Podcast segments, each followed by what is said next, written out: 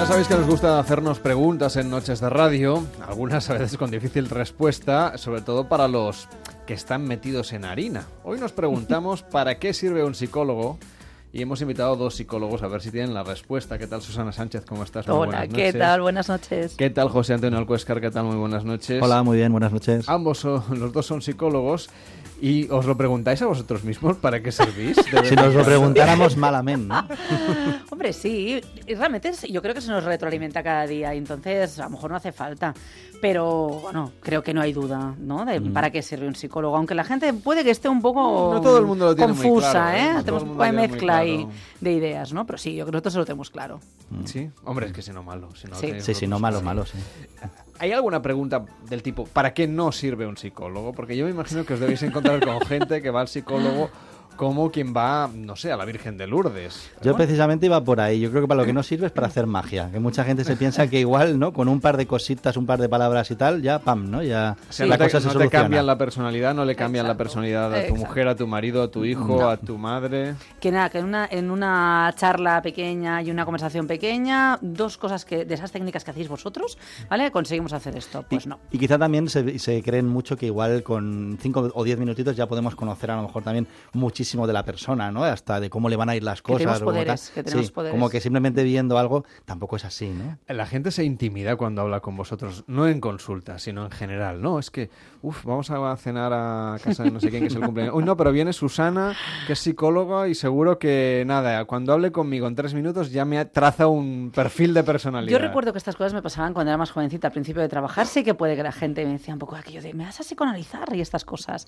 Ahora al revés, yo creo el mundo, claro, ya la gente tiene un concepto de nosotros como muy ya de psicólogos ya arraigados, entonces tiene una sensación al revés de, oye, te quería comentar, oye, mira, es que mi hijo, oye, mira, es que mi hermano, entonces todo el mundo aprovecha y te hace sus consultas normales, al revés, buscando ayuda más que pensando que pueda ser una amenaza o, o una situación rara. Claro, os pasa a los psicólogos y a los médicos y otros oficios que la gente sigue preguntando cosas fuera del ámbito de la consulta.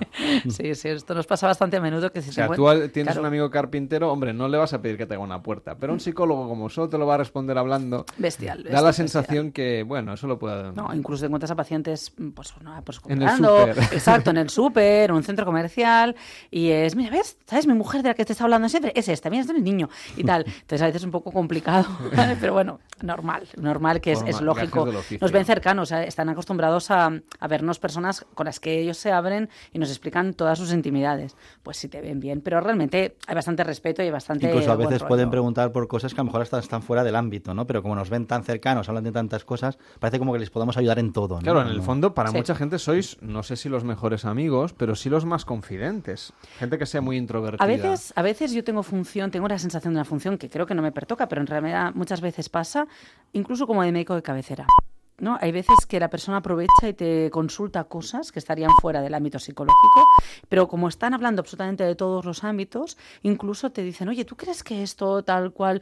Y te preguntan muchas cosas. Realmente em, hacemos una especie de evaluación general de la persona. Hay veces que la persona viene por estados de ánimo, incluso entras en temas laborales, en temas de decisiones eh, a nivel de escuelas de sus hijos, o sea, de cosas que realmente son secundarias, pero estás como consultor, ¿no? como asesor. que sí que puede haber, a veces tener una cierta relación por si coger unas condiciones laborales u otras pueden afectar a nivel emocional, pero muchas otras veces no, simplemente te preguntan por cuestiones totalmente laborales, ¿no? Por condiciones totalmente laborales que dices, sueldo, claro, no sé, es que me escapa un poco, ¿no? A, cómo te puede afectar esto en plan de personalidad, ¿no? Pero la gente sí que te busca un poquito para eso. Y a veces también tengo entendido que, y alguna vez lo hemos comentado aquí en la radio, que hay gente que tiene problemas emocionales que no son trastornos, ¿eh? sino mm, que son cuestiones emocionales que tiene que resolver de otra manera y que a veces se pueden resolver con truquillos domésticos, desde planificarse el menú de la semana hasta mm, subcontratar alguna Hemos llegado a hacer esas cosas alguna cosa en casa, Sí, sí, sí. incluso problemas de pareja graves que dices, bueno, es que si os orientáis mejor y cada uno se distribuye las tareas, puede que no discutamos de esta manera. Y es sencillo. Se hace, oye, un día a la semana planificamos el menú de toda la semana. Exacto. ¿Vale? O incluso preparar guiones a lo mejor de exposiciones laborales o cosas así. También a veces nos pueden buscar para eso. y Yo tengo una reunión con el jefe. Quiero que me suba el sueldo. No, no, no. No, hoy hay un conflicto. ¿Cómo lo enfoco? Como tal. Hoja, papel y nos preguntan cómo ordenar las ideas en esa reunión para intentar eh, que esa reunión sea lo más provechosa posible. Esto es lo que hacen los coaches. Eh, bueno, o los coaches hacen lo que el psicólogo hace, que es más Es un debate complicado. Exacto, exacto. Pero son, son figuras diferentes, ¿os lleváis bien o mal?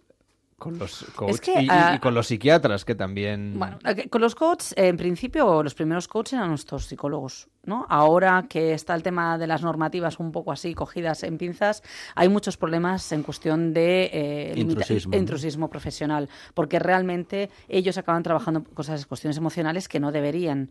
Es que ese, esa ese límite es complicado. Nosotros podemos trabajar todos esos tipos de, ambien- de, de ámbitos, ellos no. Entonces ahí es un poco complejo.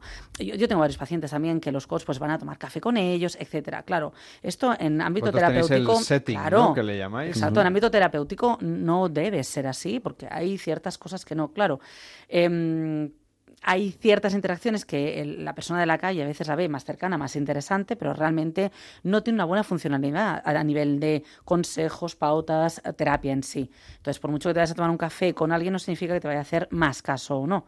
¿Vale? Al revés, rompemos esa distancia terapéutica que va bien para que el paciente pueda seguir las pautas que les das.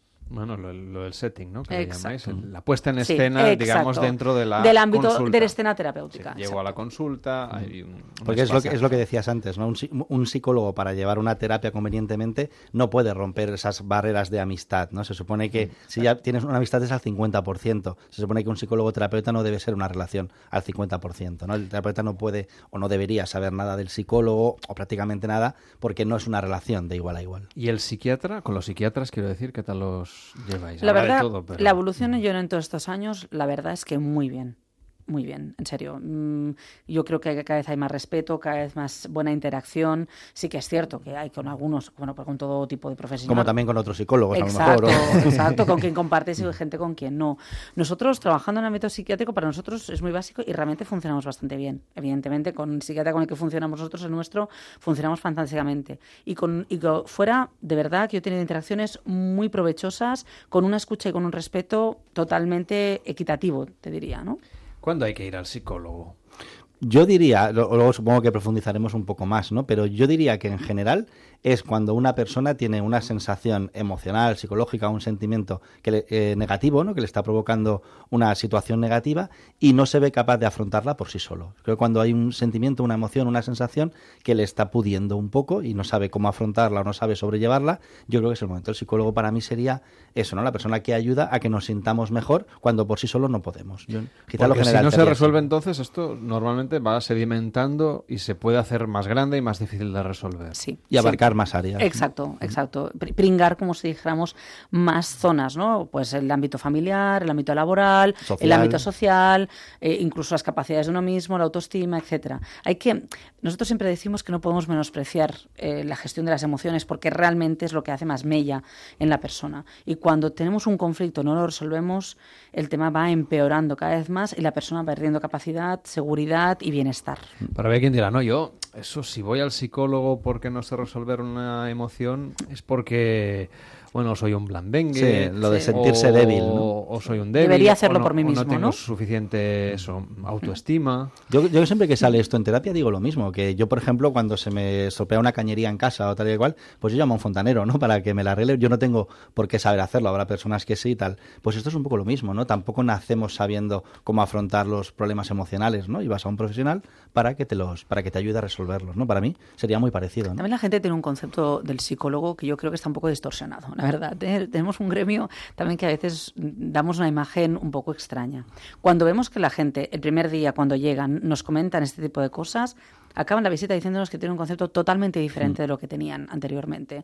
Da la sensación de que nosotros podamos ir de eruditos o de sábelo todos, de que podemos llevarlo todo y que a veces incluso potenciamos demasiado la fragilidad emocional, ¿no? Como si eh, estuviéramos demasiado mirando las pequeñas tonterías de las personas y que los sobreprotegemos demasiado. Y no es eso el problema. El problema es, escucha, ¿qué, qué problema tienes? ¿Cómo quieres gestionarlo? No, yo te aconsejo este tipo de cosas, luego tú sales por la puerta y decides lo que. Pero sí que es cierto que podemos prever l- los efectos colaterales que puede tener en la personalidad o en la emoción del paciente. Hablabas de los consejos, claro. ¿Hasta qué punto un psicólogo puede dar consejos que sean determinantes en la vida de una persona? También porque a veces supongo que los pacientes también llegan y dicen, oye, ¿Qué debería hacer? ¿Debería seguir con mi marido? ¿Debería dejarlo? ¿Debería dejar el trabajo? ¿Debería continuar? ¿Debería...? Mm, claro, pero nuestra tarea es, no es responder vosotros directamente. No, no podéis decidir por los pacientes. claro, nosotros no respondemos directamente, sino que evaluamos qué trasfondo hay en cada una de las, de las, opciones que está teniendo esa persona. Y las consecuencias de cada una de esas decisiones. En ese paciente. Entonces, claro, si vemos que algo le va a ser... o sea, realmente va a ser un problema para esa persona, a pesar de ser lo más correcto, pero va a ser un problema emocional porque esa persona para es muy importante algo, entonces es, hombre, piensa que si decides esto, por muy políticamente correcto que fuera, pero a ti te va a repercutir, eh, tienes que mirar los pros y los contras en ti como persona, no en, en, el ámbito general, sino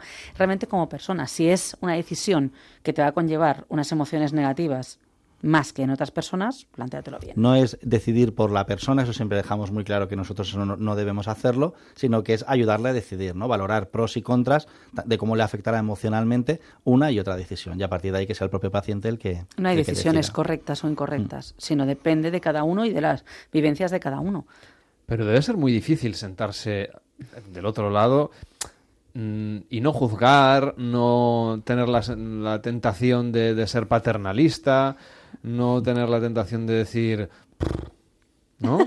¿Qué tonterías tiene, qué tontería tiene encima esta persona? Es que, es que vamos como muy a piñón, yo creo. Mm. Yo siempre digo que es un rol. O sea, nosotros nos sentamos y, sí, no te voy a decir que es un teatro, no es un teatro, pero coges un rol. O sea, estás tan pendiente de cómo vas a resolverle aquello que no en ese momento no estás pensando en qué opino yo, ¿no? En este caso. ¿Qué piensa que si vemos a alguien que, que, por ejemplo, no sé, ¿no? Como decías, que a lo mejor lo que, lo que le está pasando lo que nos está explicando a lo mejor es muy fácil, ¿no? O es una chorrada, como dices, o tal, ¿no? Claro, nosotros no pensamos que es una chorrada, lo que pensamos es que es una situación a una persona que le podría ayudar más fácilmente, ¿no? O sea, nosotros vamos todo el rato con el objetivo de ayudar a la persona. Entonces, si la ayuda que necesita es más fácil, pues tendremos un trabajo más fácil. Si la ayuda que necesita es más difícil, pues será más complicado, ¿no? Pero no nos planteamos es una chorrada o es tal. No, necesita una ayuda, pues la ayuda es X, ¿no? Pues la ayuda será tal o será una otra. Claro, si tienes un paciente, por ejemplo, que tiene un familiar muriéndose de cáncer y al siguiente es una chica de 15 años que le ha dejado el novio, está triste, ¿vale? Claro, son dos problemas totalmente diferentes y con una importancia vital totalmente diferente pero nosotros nos adaptamos igual, o sea, no sería correcto, ¿no? Coger a la chica y decir, para la chica... exacto, cada mm. uno en su fase tienes que meterte en su vida y en su posición, que a lo mejor esta persona, esta chica de 15 años, dentro de unos años tiene una situación parecida y piensa que la tontería que mm. tenía a los 15 años, pues era nada. Y hay mucha gente que a lo mejor viene y dice, seguramente tendrás eh, pacientes antes o después que están mucho más graves que yo y a lo mejor yo vengo por esto, ¿no? Pero yo siempre le respondo lo mismo, ¿no? El tema de si a ti te afecta y te está molestando, te está fastidiando tal, pues me parece correcto que vengas, ¿no? Siempre que haya una mala sensación que no seas capaz de tirar adelante, no hace falta que sea algo excesivamente grave para, para el resto de la gente, ¿no? Para tal, lo está viviendo así la persona, hay que intentar ayudarla. Y en vuestra vida personal, ¿aplicáis también la psicología? Quiero decir, hay quien pensará, bueno, pues los psicólogos nunca se divorcian, nunca se pelean con sus hermanos o con sus familiares. Sí, lo típico, pasa lo típico. Parece mentira que y sea los niños le salen todos como tiene que ser. Todo. No, porque realmente, o sea, lo que haces es prever, pero tú tienes que vivir las experiencias como tienes que vivirlas. Nos pasan cosas como a todo el mundo. Somos humanos, no somos de otra galaxia extraña. Y nos enfadamos. Exacto. Y, tenemos mal día, ¿eh? También tenemos mal día todos. Sí, también, también. Pero no, el tema es intentar resolver los conflictos que nos vienen de la mejor manera posible. Pero resolverlos. El problema es que la mayor parte de la gente puede que no resuelva los conflictos, se quedan todos en stand-by y entonces ahí empieza la acumulación que hablábamos antes. Pero intentamos resolver los conflictos y cuando no podemos pedimos ayuda como todo hijo de vecino. También vais al psicólogo. Hacemos lo que podemos, claro. y esto es un poco, debe ser curioso, ¿no? Porque es como, yo qué sé, hombre, un mecánico de coche se autoarreglará el coche, pero una peluquera, un peluquero, es difícil que se pueda cortar el pelo a sí mismo. Sí, ¿no? Eh, cuando van a cortarse el pelo, pues a lo mejor no, yo lo haría de otra manera, ¿no? O bueno, o un profesor, una profesora cuando cuando hay otro profesor educando a sus hijos. Sí, pero si, si comentas, si hablas y ya confías en el criterio del otro, por mucho que tú no harías eso, estás metido dentro del problema, aunque seas tú el psicólogo. Pero vosotros mismos nos analizáis. Totalmente, claro, claro. Todo el tiempo es, y además lo sabes, esto lo estoy haciendo por este motivo, por lo otro de más allá. Es un tema de conciencia y de análisis que estamos ahí. es, un poco tortura, ¿eh? Tampoco hay una única manera, ¿no? De llegar siempre a las cosas. Entonces también a veces el, yo lo haría, se puede tener una circunstancia en mi vida, ¿no? Y yo la, estoy haciendo a lo mejor con una determinada estrategia, pero a lo mejor hablándolo con, mi, con Susana, con mi compañera o con otras personas y tal, te dan otro punto de vista que a lo mejor puedes llegar al mismo objetivo de una manera diferente, también puede ser de ayuda, ¿no? No es el tema de, pues yo como soy psicólogo, pues esto lo hago así, seguro que lo hago bien o tal. Pueden haber muchas maneras de llegar, pues tal, y también nos podemos equivocar, ¿no? Que a veces metido en tu propia vida, tu propia historia, a lo mejor no estás siendo del todo objetivo, ¿no? Como una persona externa. Y, y a veces no, no sé si es necesario, bueno, saludable comentar también con los compañeros, oye, mira, tengo este asunto que es que yo le, mira que le he dado vueltas a cómo resolver su casuística, le he dado el consejo no me hace caso, em, ¿qué se te ocurre a ti? Yo siempre digo que cuando, cuando, tenemos trabajadores que están fuera del ámbito, que no son psicólogos, ¿no? Y nos ven funcionar, ¿vale? Nosotros tenemos una manera, estamos constantemente eh, hablando e interaccionando en nuestra vida, o sea, eh, con los compañeros, ¿no? Tanto, mm. Todos los compañeros que somos en el centro, pues hablamos, todos sabemos más o menos el qué, porque tenemos un nivel de análisis alto y siempre pienso que una persona de fuera, si nos viera, realmente es, ¿no? es que trabajamos las cosas a un nivel de profundidad alto, siempre, o sea, entre nosotros, ¿no? los compañeros que hablamos, sabemos lo que nos pasa y lo comentamos a un nivel, pues eso, de profundidad que ya directamente dices, no, es que esto lo estoy haciendo por este motivo, por lo otro y tal, y estás analizando, lógico. Y, y hay una cosa que también es importante comentar, que alguna vez hemos explicado aquí en el programa, que con vosotros también, que el psicólogo no sirve para llevar a rastras a nadie. Que eso también os debéis encontrar, ¿no? Sí, eh, sobre todo en psicología infantil y adolescentes. Sí, más, más eh, adolescente que infantil. Sí, más infantil es más fácil de, llevarlo, ¿no? De, engañarlo. Pero, pero también en el caso de las relaciones humanas, es decir, gente pues que lleva a la pareja a ver si me lo arreglas, ¿no? al hijo, aunque, aunque ya no sea ni siquiera adolescente, sino mayor, o, a la madre, al padre, a un hermano, a un amigo.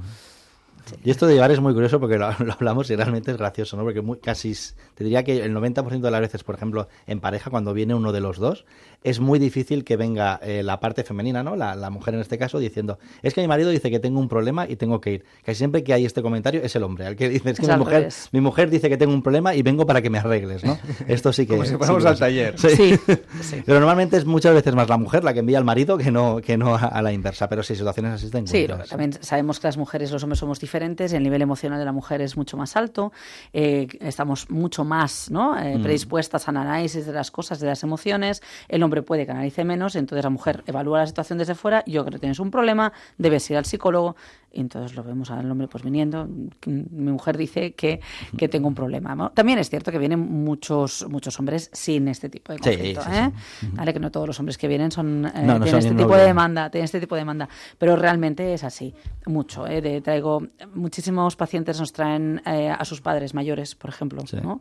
Cuando hay conflictos de convivencia a una determinada edad, que hay, hay, algo de demencia y hay discusiones entre sus padres, nos traen a, sus padres. Y adolescentes. Y adolescentes pasa sí que es cierto que la, primera vez que vienen, la primera visita, sobre todo con adolescentes, igual con personas mayores quizás es un pelín más difícil, pero adolescente cuando ven el trato que reciben, que te pones un poco a su nivel, que tiene un espacio para hablar de sus cosas, la mayoría más o menos se va con la sensación de que, de que está bien, ¿no? de que la situación no era tan negativa como ellos creían. Pero sí que de primeras la mayoría de adolescentes vienen un poco con la cara de agobio de mi padre quieren que venga y tal. El primer día hasta que llegan al despacho y pasan los cinco minutos, de las, yo creo que se esperan un poco que le vayamos a pegar una chapa parecida, ¿no? Como la de los, padres, cuando ven que el diálogo es diferente y que les permitimos hablar y que nos digan cómo se sienten y cómo tal, pues creo que eso lo agradecen bastante. Pero si alguien va un poco forzado, obligado, ¿funciona la terapia? No, y de hecho, incluso con adolescentes les decimos, eh, si tú no quieres seguir viniendo, no te, voy a dar visita, ¿vale? O sea, yo quiero que vengas si crees que te puedo ayudar.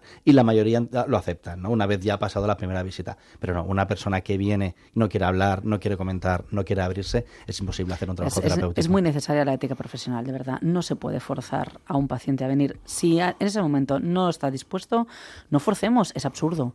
Nosotros, claro, es que a veces nos, nos, enfadamos porque mucha gente viene quejándose de otros profesionales porque no que me ha llamado, me ha perseguido, qué tal, qué cual hay que intentar ser profesional y no se puede perseguir a la gente. o los padres, cuando dices que no quieres hacer a lo mejor una visita por un adolescente que por lo que sea no está de acuerdo en y tal, claro, luego se lo comentas con los padres y los padres no lo acaban de entender, ¿no? El por qué no, no puedes forzarlo un poco. podemos intentarlo, podemos intentar convencerle, pero si es que el adolescente está muy, muy negado, es que se va a sentar en la silla y no va a hablar. Entonces va a ser una pérdida, va a ser una pérdida de tiempo y una pérdida de dinero para el cliente. ¿Y qué tienen que hacer esos padres entonces? Esperar a otro mm. momento en que realmente esa persona, el adolescente en sí, realmente toque más bajo cuando vea que ya no puede. El adolescente en ese momento piensa que no necesita ayuda, y que eh, nosotros no podemos ser la ayuda porque ah, no es para tanto. Entonces, cuando la cosa va peor, al final llega un momento en que, oye, mm, estoy fatal, oye, ¿por qué no pruebas? bueno, dejamos, dejamos la puerta abierta para en un futuro tal, o también lo que pueden hacer los padres a veces es consultar ellos solos, sin traer al adolescente, y consultan ellos, intentamos darles pautas a ellos para llevar la situación lo mejor posible. Y cuando alguien se encuentra en esa situación en la que, bueno, pues ha empezado el, tratamiento, ¿no? Quizás se siente un poco mejor y te dice, bueno, pues ahora ya no quiero, ya no quiero volver. Sí, esto pasa a menudo. También nos debe dar pena decir, bueno, es que sé que te voy a ver, vas a volver dentro de seis pena meses. No da, lo ves, lo, lo adviertes, le dices, mira, yo creo que va a pasar esto, pero lo entiendo perfectamente, ¿vale? Si tienes cualquier cosa, ya sabes dónde está. Es como, como quien frega el suelo y luego le pisan un poco, ¿no? Sí. No, porque ellos se dicen, ya, ya me encuentro bien, ya está. ¿no? Entonces tú dices, bueno, yo creo que falta más experimentación de estrategias correctas para que tengas un hábito más correcto, ¿no? Más, más saludable a la hora de la toma de decisiones en muchos momentos. También pasa lo contrario, ¿eh? Personas a las que le has dado el alta y te dicen, quiero, igualmente, sí, cada tres meses, una cosa así, a mí me viene bien hablar, me dices, me aconsejas un poquito, tal, y me sigue viniendo bien. También damos la opción, pues perfecto. Le decimos, yo creo que ya estás bien, ya podrías tirar solo, mi deber, ¿no? Mi ética es darte el alta, pero quieres seguir viniendo, decisión de la persona, sin problema. ¿Y entonces de qué os vienen a hablar? Cuando ya vienen que no hace falta porque, una terapia. No, porque explican un poco cómo ha ido su vida, cómo ha ido sus situaciones, las novedades que pueden Piensa haber. que en tres meses seguro que ha tenido momentos mejores, momentos peores, entonces podemos seguir aconsejando ciertas cosas, ¿no? Claro, hacer una persona que le dices esto, venir cada semana, pues evidentemente no, ¿no? Pero cada cierto tiempo, cada, cada tres meses, una cosita así de seguimiento, siempre salen cositas, han pasado cosas. Hay mucha gente que tiene alteraciones en los cambios de tiempo, entonces hay veces que deciden, mira, pues vengo una vez en primavera y otra en otoño, que es cuando hay las alteraciones y tal, dice, a ver qué tal, que me veas en el momento que hay más cambios, por si acaso hay un poco de fallada. Alguien que haya venido alguna vez y se ha dicho, mira, es que me gustaría conocerme mejor a mí mismo. sí, a menudo. Yo creo que soy, no sé cómo, pero hay gente que me dice que soy de no sé de qué otra manera muchas veces gente que se siente como rara, ¿no? Que dice, yo es que creo que soy muy raro. y le intentas hacer ver que no. Todos somos un poco raros. El funcionamiento es normal. ¿no? ¿no? pero esto es el típico comentario de, es que hay veces con una gente que soy de una manera y, con otras de otra. Normal. El tema es esa sensación de anormalidad que tiene la gente a veces con el autoconcepto, que no es así. ¿Vale? Que lo que hay que hacer a veces es relativizar esta sensación de angustia que tiene con su perfil de personalidad porque no es patológico, no es alternativo, no es extraño. Lo único que hay que hacer, intentar es observar un poco más fuera y darnos cuenta que todos tenemos ciertas cosas y quitarle importancia, quitarle hierro. Y los, los debería, ¿no? Es que yo, yo debería, ser así, yo debería ser así. Debería ser fuerte. Preguntamos, ¿y por qué? ¿Dónde está escrito Yo debería tener más amigos, porque siempre preguntamos, ¿tú quieres tener más amigos? Si la respuesta es sí, vamos a buscarlos. Si la respuesta es no y tú ya estás bien, pues ningún problema, no, no tenemos por qué seguir unos pasos. Esto que le gusta mucho a la gente, ¿no? Es que cuando alguien me dice algo que me duele, yo debería responder al 321. Bueno, explícame cuánta gente tiene esta capacidad de reacción. La mayor parte de la gente se siente mal, se queda un poco parada y a lo mejor al cabo del rato puede responder o al día siguiente. y si tuvieras esta capacidad, ¿te sentirías mejor? Sí, ¿por qué? No, ¿por qué? ¿No? Valorar el por qué queremos tener esas cosas, ¿no? Y si realmente nos harían sentir mejor y viajar en el tiempo hacia atrás. Es decir, la gente que viene y te dice, ya, pero es que yo, mm, Desde aquel de los día, aquel trauma. No, bueno, el, trauma, pero también, por ejemplo, decir, es que ahora me arrepiento de las decisiones que he tomado en el otro. Esto, esto no, no, demasiado. La gente se queda más enquistada en. desde aquel de los episodio. 40, de los 50. Pero esto, es otra, eso es otro tema. Por eso te digo, la gente quiere volver. No, es que de joven no hice lo que quería hacer. Sí, pero, pero no argumentan así. La argumentación normalmente de esa crisis suele ser Em, necesito sentirme vivo. Sí, tenía que haber hecho más cosas en mi vida y quiero como aprovecharlas ahora. ¿no? Y quiero sentirme vivo, entonces hago cosas parecidas a lo que hacía mejor en la adolescencia. Sentido eso? Sí. Eso existe, eso existe. Tiene sentido, pero... No, digo eh, que si tiene sentido mm, a los 50 eh, tratar de volver a ser adolescente. No, o sea, que, es una inercia que está, sí. Si les va a servir para sentirse mejor, no. Pero realmente eh, ese sentimiento está. Ese momento crítico vital en que todo el mundo plantea, ¿no? Mm, tuve, Balance. Tuve 18 años, me planteé ciertos proyectos, los proyectos ya están hechos, ya me he casado, he tenido hijos, laboralmente tal, la hipoteca ya la tengo ya medio finiquitada, ¿y ahora qué? Con la mitad de mi vida, ¿ahora qué hago? ¿No? ¿Hacia dónde voy? ¿Dónde está el motor de mi vida ahora? Y de repente me veo apalancado todo el día en casa, trabajando en casa, los niños, tal, qué aburrimiento de vida. Yo quiero volver a sentir, quiero volver a sentirme vivo. Y es el momento en que deporte mm, on fire, ¿vale? Eh, salidas, reencuentros con exalumnos de todos los colegios del mundo mundial y de la vida, y entonces buscando sensaciones. Y que, y que, muchas veces se generan frustración, ¿no? Porque esperas que al volver a hacer eso, wow, me voy a sentir genial y, no, pues bueno, te, te, puedes sentir bien, pero no tienes una sensación como decir, vale, ya he hecho esto, ahora ya me siento mejor, ya no tengo la espinita, ¿no? Eso es muy difícil de Idealizamos a veces también, ¿no? Que también es complicada. ¿eh? Sí, y tanto, que obviamos, obviamos directamente todo lo, malo. Lo de yo es que durante aquella época yo era feliz, entonces tengo que recuperar eso. Seguro que aquella época no eras tan feliz, ¿vale? y, y, y recuperar algo algo del pasado, tienes que también entender que has evolucionado, que hay una evolución y que hay todo. Pero idealizamos cosas del pasado que seguro en el momento no eran tan fantásticas. Bueno, pues hoy hemos querido saber para qué sirve un psicólogo con Susana Sánchez, que es psicóloga. Gracias por estar con nosotros. Buenas noches. Muchas gracias. Y José Antonio Alcuescar, que también es psicólogo. Buenas, gracias, noches. Carlos. Buenas noches. Buenas noches.